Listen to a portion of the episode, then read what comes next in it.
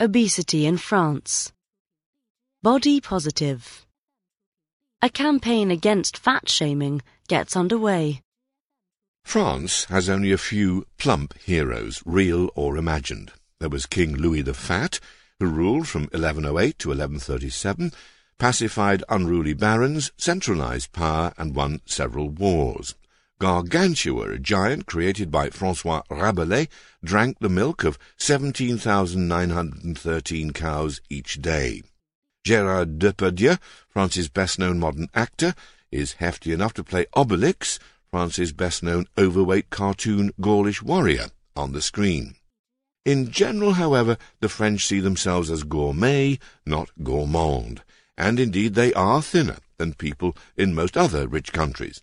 Only 15.3% of them are obese, compared with an OECD average of 19.5%.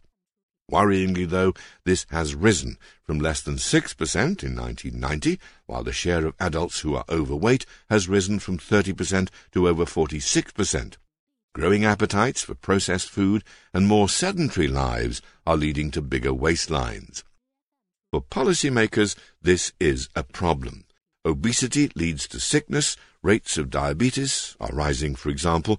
The state estimates that the overweight population already requires extra health and other spending of some 20 billion euros a year. Weight is closely correlated with poverty. A French study last year suggested that children of parents classed as non-professional are four times likelier to be obese than those of professionals. To discourage overeating, France taxes sugary drinks, bars junk food in schools, and has rules on nutritional labelling. At the same time, officials want people to be kinder to their plus-size compatriots.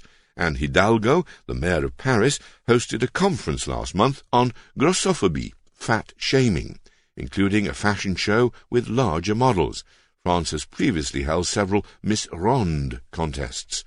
The event was partly inspired by the success of a memoir by a trainee teacher, Gabrielle Deydier, who describes daily humiliations she endures as a fat person in France, such as being mocked for what she buys at the bakery. The difficulty for official campaigns against grossophobie, however, is that contradictory messages are louder, glossier, and better funded despite pledges by fashion and luxury houses not to use skeletal-looking models when promoting their goods, billboards and magazines remain crammed with skinny figures.